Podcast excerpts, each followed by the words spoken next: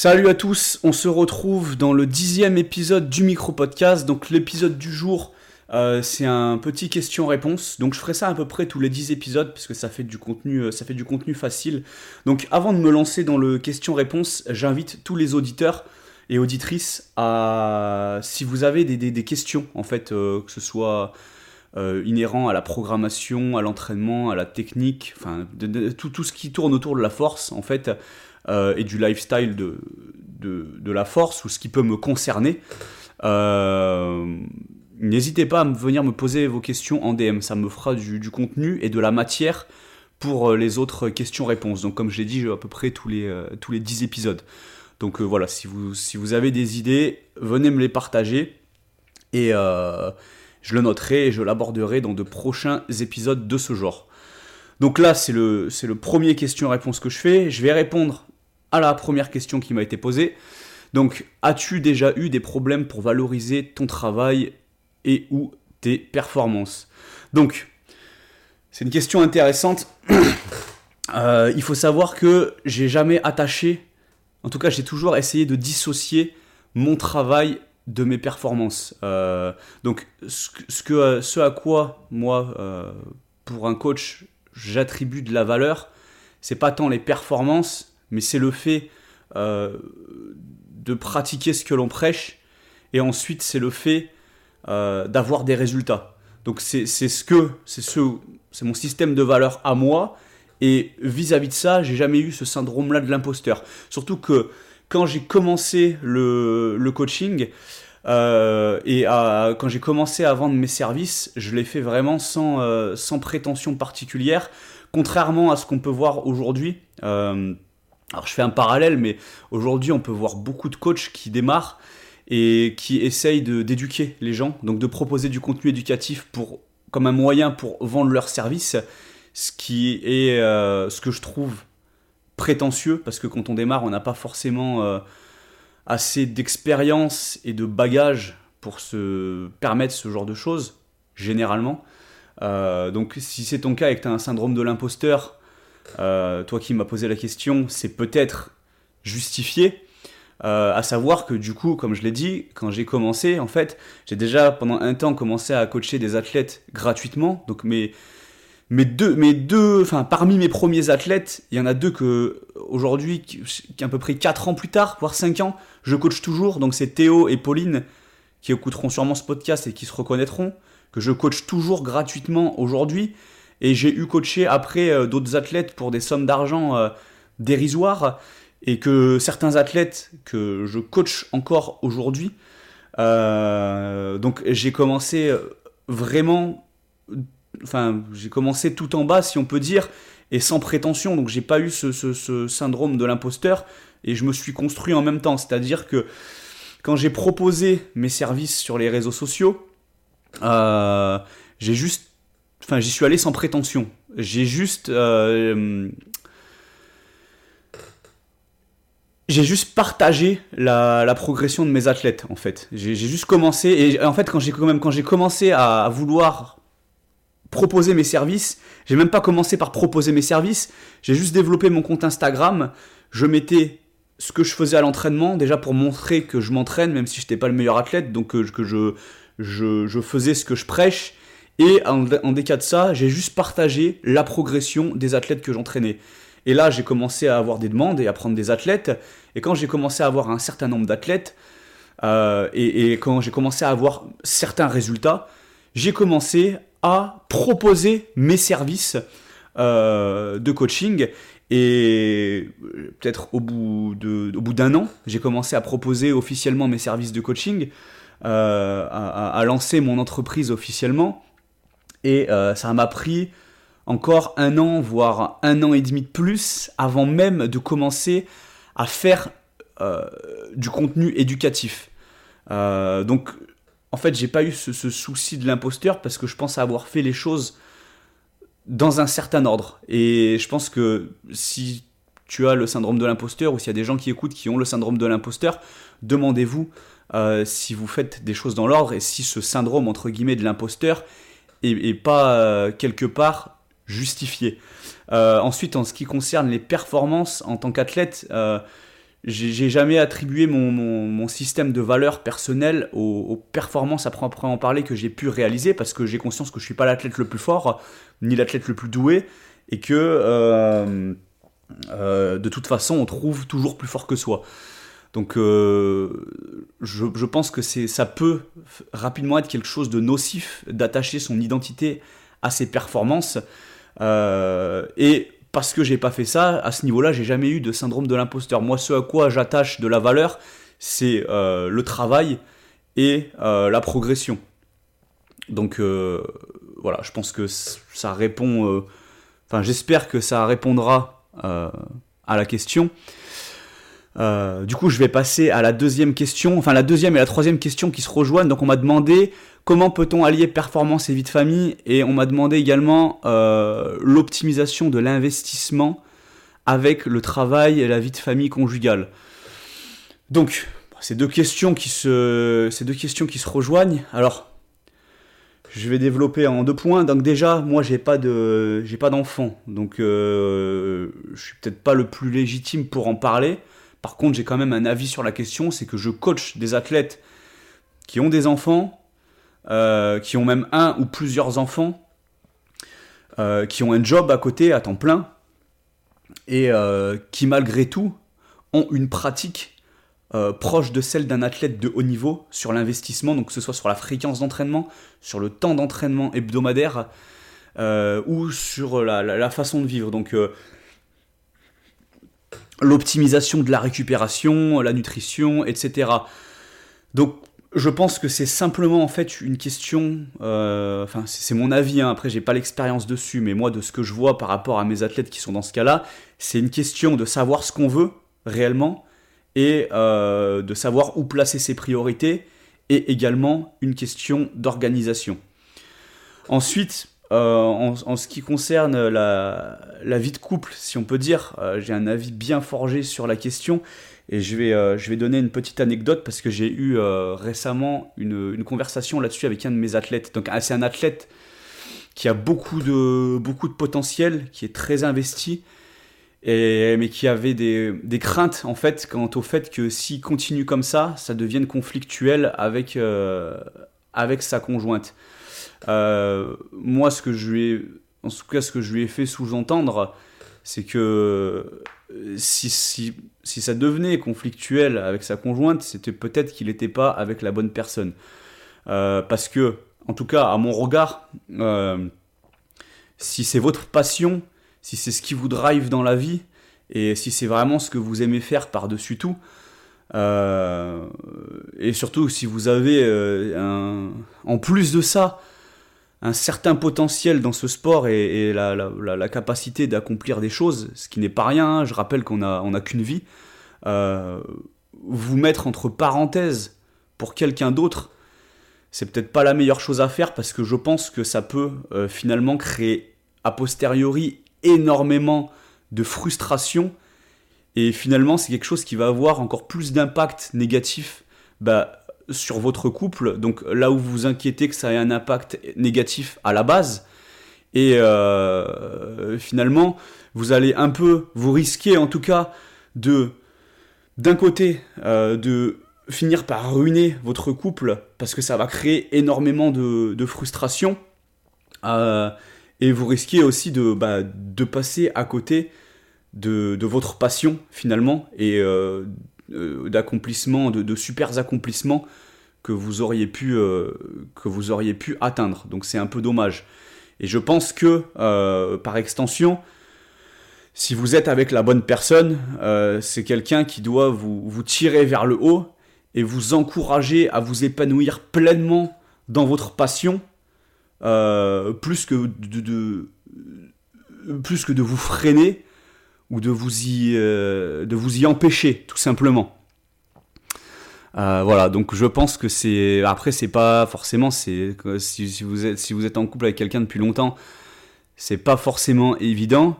Mais euh, à titre personnel, je sais que si, j'ai un objectif qui me tient à cœur ou que j'ai une passion, je, ne me compromettrai jamais pour, pour quelqu'un d'autre. Mais c'est parce que je, je, sais ce que je veux. Donc il s'agit selon moi, pour répondre à ces deux questions qui m'ont été posées, de se poser les, bonnes questions, de bien placer ses priorités et simplement après euh, d'agir en fonction. Et par, si vous avez un, conjoint ou une conjointe, euh, de, bien euh, communiquer avec pour que cette personne comprenne l'importance que ça a pour vous et pour votre équilibre. Et après, si la personne ne comprend pas, et ben là, il faut vous poser des questions sur, sur votre couple, tout simplement. Donc voilà, je pense avoir euh, aussi répondu à ces deux questions. Donc j'en viens à la question suivante. Euh, alors là, c'est plus relatif à l'entraînement à proprement parler. Donc on me dit, pourriez-vous expliquer l'impact de l'angle des pieds au sumo? Alors, c'est très simple. Euh, en tout cas sur le papier, plus tu vas avoir les pieds ouverts, et plus tu vas avoir un mouvement qui va être optimal, donc un levier qui va être optimal. Tu vas avoir ton centre de gravité plus proche de la barre, tu vas avoir les hanches plus proches de la barre, et si on, dessine la chose, euh, en gros, ça peut te permettre d'avoir un mouvement avec les hanches relativement hautes, donc une position assez avantageuse, tout en ayant le buste relativement redressé. Donc sur le papier, une position qui va être euh, vraiment optimale euh, pour euh, soulever un maximum de charge. J'ai l'exemple de Hassan El Beghiti en tête pour imager ça. Après, il y a une considération très importante à prendre en compte, c'est que souvent l'optimisation du levier, elle est beaucoup trop favorisée par rapport au facteur production de force. C'est-à-dire que si vous n'avez pas suffisamment d'amplitude active, déjà simplement pour vous mettre en position, c'est foireux. Et même si vous avez, euh, si vous avez, en tout cas, si vous arrivez à vous mettre passivement dans la position, mais que vous n'avez pas la mobilité pour le faire, donc c'est la capacité à se mettre passivement dans la position et à y produire de la force, ben ça va être foireux. Vous allez avoir une position sur le papier qui est optimisée, mais vous pouvez pas y produire de la force. Donc, selon moi, il faut toujours réfléchir euh, production de force avant l'optimisation du levier.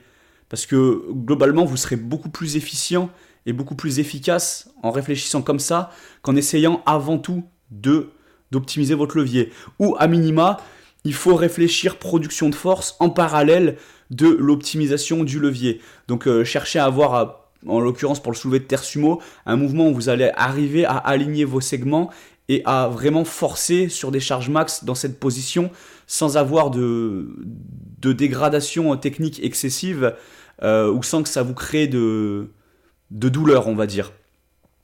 Euh, et ça, ça vaut aussi pour, euh, par extension, ça vaut aussi tout à fait pour le bench et le squat. Donc toujours réfléchir production de force en amont ou en parallèle de, de, chercher à optimiser en fait son, son levier. Donc Maintenant, on passe à la cinquième question qui m'a été posée. Donc, pour qui est-ce que le squat wide stance est adapté? Alors, c'est une question qui est très vague, mais qui est quand même assez intéressante, euh, sachant que moi-même, je, squatte large et que j'ai déjà entraîné des athlètes euh, à squatter large. Alors, je dirais que la, première cause, c'est pas un truc qui est, qui est palpable, ni qui se voit à l'œil nu. Euh, je vous invite à, si vous avez deux minutes, à aller taper sur Google euh, hip joint or hip socket euh, anatomie. Donc là, vous allez tomber et vous allez voir, vous pouvez voir différentes structures de hanches en fait. Donc comment, comment la, la, hanche est foutue en rapport avec le, avec le fémur. Et déjà, ça va vous donner une idée, euh, rien que par votre structure anatomique, euh, de, pourquoi il pourrait y avoir une, différence d'aisance et une différence simplement entre deux individus sur l'écartement au squat ou sur l'écartement au soulevé de terre, que ce soit sur la largeur de la stance ou même simplement le degré d'ouverture des pieds. Donc euh, là, la, structure de ta hanche va beaucoup entrer en jeu là-dedans, et je pense que c'est probablement le, premier truc qui va dicter ça. Et ensuite, il y a d'autres paramètres qui vont découler. Donc déjà, en l'occurrence pour le squat en white stance, il va y avoir ta mobilité, donc ton, ton aptitude à atteindre le standard de compétition en squattant relativement large et euh, à maintenir une bonne position et à y produire de la force. Ensuite, il va y avoir tes leviers, à savoir que euh, si on fait une généralité, le squat en white stance, ça va souvent mieux convenir à des mecs qui ont des fémurs plutôt longs plutôt qu'à des gens qui ont des fémurs plutôt courts, sans prendre en compte la, structure de la hanche. Et ensuite, il va y avoir euh, tes points forts et tes points faibles. Donc, d'expérience, c'est assez rare de voir un, squatter en white stance qui est dominant de la chaîne, de la chaîne antérieure, donc euh, des quadriceps. Euh, on va surtout voir des mecs qui sont plutôt dominants de la chaîne postérieure, donc des extenseurs de hanches, et surtout qui ont des adducteurs, euh, des adducteurs très très forts, parce que c'est le muscle qui va le plus contribuer au mouvement quand on va avoir un squat, un squat, un squat large. Donc voilà, c'est assez vague, mais euh, vous avez, euh, je pense que vous avez pas mal d'éléments de réponse par rapport à cette question. Ensuite, sixième question. Alors, la meilleure et la pire expérience vécue en compétition. Alors j'aime beaucoup cette question et avant d'y répondre, je vais faire je vais faire un parallèle là-dessus. Euh, ça m'est déjà arrivé plusieurs fois en fait euh, d'avoir des athlètes qui, euh, qui n'ont pas fait les France, les championnats de France, parce qu'ils n'ont pas eu ils pas eu la préparation rêvée. Ils sont pas arrivés à leur meilleur niveau ce jour-là. Enfin, leur préparation les a pas menés à leur meilleur niveau et en amont ils avaient peut-être fait, euh, ils avaient peut-être fait déjà euh, des, meilleures performances sur le papier ou ont été en mesure de faire des meilleures performances sur le papier. Et euh, je pense que c'est une, terrible erreur parce qu'on peut passer à côté d'une expérience incroyable. donc, pour relater à mon expérience personnelle, moi ma meilleure compétition, c'est pas la compétition où j'ai fait les meilleures performances et c'est pas non plus la compétition où je suis arrivé le mieux préparé. Ma meilleure compétition, c'est la compétition où j'ai eu euh, le plus de concurrence en fait. Et c'est même pas, c'est même pas relatif au résultat final, parce que euh, parallèlement à ça, ma pire compétition que j'ai eue a été aussi euh, après, après, après coup, après avoir digéré mon échec, une de mes meilleures compétitions. Euh, de par, euh, par l'adversité en fait. Parce que, euh, en tout cas, c'est quelque chose de personnel, mais moi c'est ce qui me fait vibrer, c'est l'adversité, c'est pas le temps, la, bien sûr la, performance qui est délivrée, la, la, progression, c'est pas rien, quand on fait un PR sur la plateforme, c'est quelque chose.